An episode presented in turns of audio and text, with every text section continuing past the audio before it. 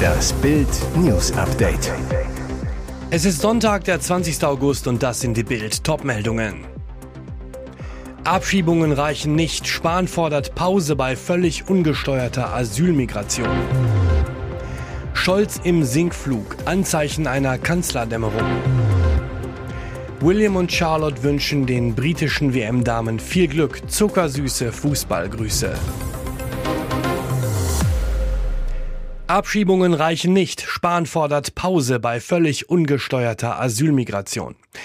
Er ist erst 43, aber schon fast ein Politikveteran. Jens Spahn zog mit 22 Jahren als jüngster je direkt gewählter Abgeordneter in den Bundestag ein, mit 34 ins CDU-Präsidium. Ein Jahr später wurde er Staatssekretär mit 37 Bundesgesundheitsminister und durchlebte die Corona-Pandemie an vorderster Front. Nach der CDU-Abwahl 2021 versucht er einen neuen Anlauf als stellvertretender Fraktionschef zuständig für Wirtschaft. Im Bild-Interview fordert er die wirtschaftspolitische Wende. Wachstum muss Vorfahrt haben, alles andere muss zurückstehen. Sprich, die Stromsteuer muss sofort runter, meint der CDU-Mann. Und Deutschland braucht eine Pause von dieser völlig ungesteuerten Asylmigration. Die Erfahrung zeigt, wir können die Zahlen nicht nennenswert über Abschiebungen reduzieren. Daher braucht es ein klares Signal an der EU-Außengrenze. Auf diesem Weg geht es für niemanden weiter. Das ganze Interview lesen Sie auf Bild.de. Scholz im Sinkflug, Anzeichen einer Kanzlerdämmerung. Katastrophenzeugnis nach den großen Ferien. Zwei Drittel der Deutschen haben die Ampel satt, wünschen sich eine neue Bundesregierung. Das ergab eine INSA-Umfrage für Bild. Noch mieser kommt in der Umfrage der Kanzler weg. Nur noch klägliche 22 Prozent der Deutschen sind mit Olaf Scholz zufrieden. 70 Prozent sagen, geht gar nicht mehr. INSA-Chef Hermann Binkert sieht Anzeichen einer Kanzlerdämmerung. Dass SPD, Grün und FDP noch ramponierter aus den Ferien kommen, als sie nach der Pleite um das Heizungsgesetz Anfang Juni reinmarschiert sind, hat einen einfachen Grund. Gleich bei der ersten Kabinettssitzung nach den Kanzlerferien knallt es am Mittwoch. Familienministerin Lisa Paus von den Grünen blockierte ohne Ankündigung das Wirtschaftshilfsprogramm von FDP-Finanzminister Christian Lindner. Ein Affront gegen Scholz, Lindner und Vizekanzler Robert Habeck. Denn Habeck hatte das Lindner Hilfspaket abgesegnet und nicht erkannt, dass bei Paus die ganz kurze Lunte brennt. Die Familienministerin bockt, weil Finanzminister Lindner zwar für sein Wirtschaftspaket 6 Milliarden, aber für ihr Leibthema, die Kindergrundsicherung, nur 2 Milliarden Euro rausrücken will. Die Hütte brennt. Ermittler packt über den großen Sozialbetrug aus, der miese Trick mit unserem Kindergeld. Das Geschäft mit Kindern boomt in Deutschland für kriminelle Banden. Die Großrazzia in einem maroden Duisburger Wohnkomplex macht am Dienstag Schlagzeilen. 430 Südosteuropäer wurden in den 140 Wohnungen kontrolliert. Es geht um Sozialbetrug im ganz großen Stil. Wie gefährlich ist dieses Geschäft mafiöser Banden für unseren Sozialstaat? Achim Schmitz, leitender Kriminaldirektor beim Landeskriminalamt Düsseldorf zu Bild. Der Sozialleistungsbetrug nimmt immer weiter zu. Deshalb haben wir in einer Taskforce alle Erkenntnisse zusammengetragen. Das Ergebnis ist erschreckend. Der LKA-Beamte aus Bulgarien und Rumänien werden organisiert kinderreiche Familien geholt, denen ein besseres Leben in Deutschland versprochen wird. Sie sollen hier Arbeit bekommen, die Kinder eine gute Schulausbildung. Viele dieser Menschen können aber weder schreiben noch lesen. Sind diese Familien in Deutschland angekommen, geht man mit ihnen sofort zum Einwohnermeldeamt und zur Familienkasse, meldet sie an, lässt sie alle Anträge unterschreiben und eröffnet dann ein Bankkonto. Schmitz weiter.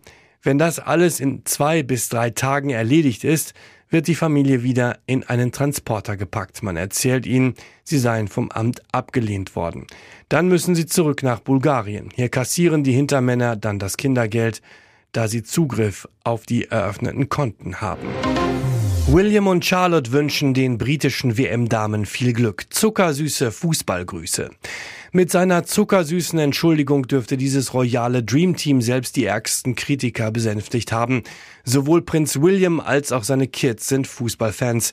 Dennoch entschied der Prinz von Wales jetzt nicht zum Finale der Frauen-WM heute in Australien zu fliegen. Kein guter Spielzug fanden Sportfans. Sie warfen den Briten Royals in sozialen Medien sogar vor, man würde nicht anreisen, weil es sich ja nur um die Damenmannschaft handle. Würden die Männer spielen, wären sie schon vor Ort, unterstellte ein erboster Kritiker. Um die Wogen ein wenig zu glätten, postete William daher gestern eine Videobotschaft für die englischen Spielerinnen. An seiner Seite Töchterchen Charlotte. Für die britischen Fußballerinnen von ihren Fans liebevoll Lionesses, also Löwinnen genannt, geht ein Traum in Erfüllung. Sie stehen gegen das spanische Team im Finale kämpfen um den Sieg. Prinz William ruft ihnen zu, Löwinnen, wir wünschen euch Glück für das morgige Spiel. Es tut uns leid, dass wir nicht persönlich dabei sein können. Charlotte ergänzt, viel Glück, Löwinnen. Ob die kleine Prinzessin traurig ist, die Löwinnen nicht live anfeuern zu können? Vielleicht, denn die spanische Prinzessin Sophia reist mit ihrer Mutter Königin Letizia nach Australien. Berliner Krise immer dramatischer. Hertha-Star schockt mit krummer Nase live im TV. HSV erster, Hertha letzter. Hamburg gewinnt das Spitzenspiel der zweiten Bundesliga mit 3 zu 0 gegen Absteiger Berlin und schießt die Hertha damit ganz tief in die Krise. Dabei hätte der Sieg der Hanseaten im zum zehnten Mal in Folge ausverkauften Volksparkstadion noch viel höher ausfallen können. Der HSV erobert mit dem Sieg vorerst die Tabellenspitze. Hertha bleibt punktlos, seit 270 Minuten in der Liga torlos und in Hamburg auch chancenlos. Der HSV ist top, Hertha nur noch zum Heulen. Schmerzhafte Szene für Hertha-Star Toni Leistner an seinem 33. Geburtstag. Bei einem Zusammenprall mit Benesch bricht sich der Verteidiger die Nase. Auf Bildnachfrage erklärt er, die Nase ist durch, zum Glück bin ich schon verheiratet und nicht auf der Suche. Ich war vorher schon nicht der Hübscheste. Jetzt ist die Nase noch ein bisschen krummer. Die wird jetzt gerichtet, dann gibt es vielleicht eine Maske. Nächste Woche geht es weiter. Mehr Fußball gibt's auf Bild.de. Und jetzt weitere wichtige Meldungen des Tages vom Bild Newsdesk. Deutlicher Widerspruch von Ukraine-Außenminister Dimitro Kuleba gegenüber denjenigen, die am Erfolg des ukrainischen Militärs gegen die russische Armee zweifeln. Kuleba sagte Bild über die zunehmenden Stimmen, dass die Gegenoffensive scheitern könnte. Wir nehmen solche Äußerungen gelassen hin. Nach Ansicht ungenannter Beamter, Generäle und Analysten hätte die Ukraine im Februar 2022 innerhalb von drei bis zehn Tagen aufhören sollen zu existieren. Und weiter, sie gehen nun davon aus, dass die Ukraine nicht in der Lage sein wird, ihr gesamtes Territorium so schnell zurückzuerobern. Das zeigt, dass selbst Zweifler mit der Zeit hoffnungsvoller werden. Hintergrund zu Kriegsbeginn im Februar 2022 hatten sowohl westliche Geheimdienste als auch Militärs nicht damit gerechnet, dass sich die Ukraine verteidigen könnte. Immer wieder hieß es damals, dass Kiew fallen würde.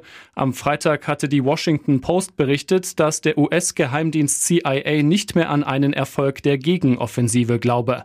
Kuleba betonte gegenüber Bild, dass die Amerikaner zuletzt in der Normandie ein solches Maß an Kriegsführung und Feuerkraft erlebt haben. Hundertschaften zeigen Präsenz. Spezialkräfte der Beweissicherungs- und Festnahmeeinheit BFE sind in Alarmbereitschaft. Zivilfahrzeuge patrouillieren in den Straßen. Die Polizei ist überall schon wieder Straßenschlachtalarm im Ruhrgebiet. In Essen sollen am Samstag nach Aufrufen bei TikTok und anderen sozialen Medien hunderte gewaltbereite Randalierer zusammenströmen. Nach Bildinformationen soll es sich bei den verfeindeten Gruppen um Syrer und Iraker handeln. Die Polizei befürchtet, berichtete, dass aufgrund der Videoaufrufe 400 bis 1000 Iraker aus ganz Deutschland, teilweise sogar aus dem angrenzenden Europa nach Essen anreisen würden. In den Drohvideos, laut Staatsschutz meist bei TikTok gepostet, kündigten die Iraker an, sie wollten die in Essen lebenden Syrer angreifen. In der Ruhrgebietsstadt lebt eine der größten syrischen Gemeinden in Deutschland. Hintergrund für die geplanten Auseinandersetzungen könnten laut Polizei Streitigkeiten zwischen den muslimischen Gruppen der Sunniten und Schiiten sein.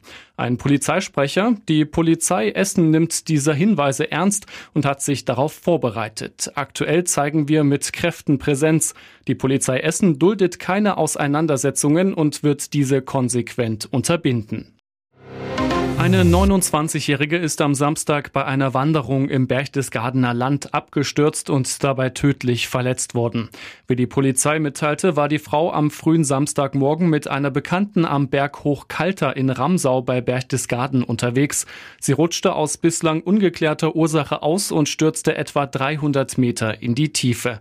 Dabei erlitt sie schwerste Verletzungen. Beim Eintreffen der Rettungskräfte mit einem Hubschrauber war die 29-Jährige bereits tot. Die Begleiterin wurde mit dem Hubschrauber ins Tal gebracht und anschließend betreut. Die Polizei untersucht, wie es zu dem Unfall kommen konnte. Erst am Tag zuvor ereignete sich gegen 13 Uhr in der Almbachklamm in Marktschellenberg ebenfalls im Berchtesgadener Land ein weiterer tragischer Bergunfall. Eine 57-jährige Wanderin aus dem Schwarzwald rutschte auf einem befestigten Weg aus und stürzte dann 200 Meter an der sogenannten Hammerstielwand in die Tiefe. Der sofort eingetroffene Notarzt des Rettungshubschraubers konnte an der Unfallstelle nur noch den Tod der Frau feststellen. Bundesweit haben sich in dieser Woche starke Gewitter mit großen großen Regenmengen entladen. Auch in Sachsen-Anhalt stürmte es heftig. Besonders in der Nacht von Mittwoch auf Donnerstag wütete das Wetter in der Region und richtete enormen Schaden an. Gullis konnten die Regenmassen nicht auffangen. In der Region stand das Wasser teils bis zu 40 Zentimeter hoch. Besonders schwer hat das Unwetter den Tierpark der Lutherstadt Wittenberg getroffen. Als die Tierpfleger am Morgen das Gelände betreten haben, traf sie der Schock. Der Tierpark stand komplett unter Wasser. Der Starkregen hatte das Außengelände in einen einzigen See verwandelt. Das Aquarium ist ebenfalls vollgelaufen und dazu noch ein zerstörter Futterautomat, verkündeten sie bei Facebook. Sofort haben die Pfleger nach ihren Schützlingen geschaut. Nach einer ersten Kontrolle konnte Entwarnung gegeben werden. Glücklicherweise ist keines der Tiere zu Schaden gekommen. Weniger glimpflich kam jedoch das Erdmännchengehege davon.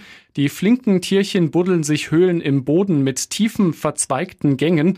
Doch dieses unterirdische Netz wurde von den Wassermassen unterspült und droht einzustürzen. Die stellvertretende Parkleiterin Lisa Krautschik erklärte der Mitteldeutschen Zeitung, dass man von Glück reden könne, dass den Tieren nichts passiert ist.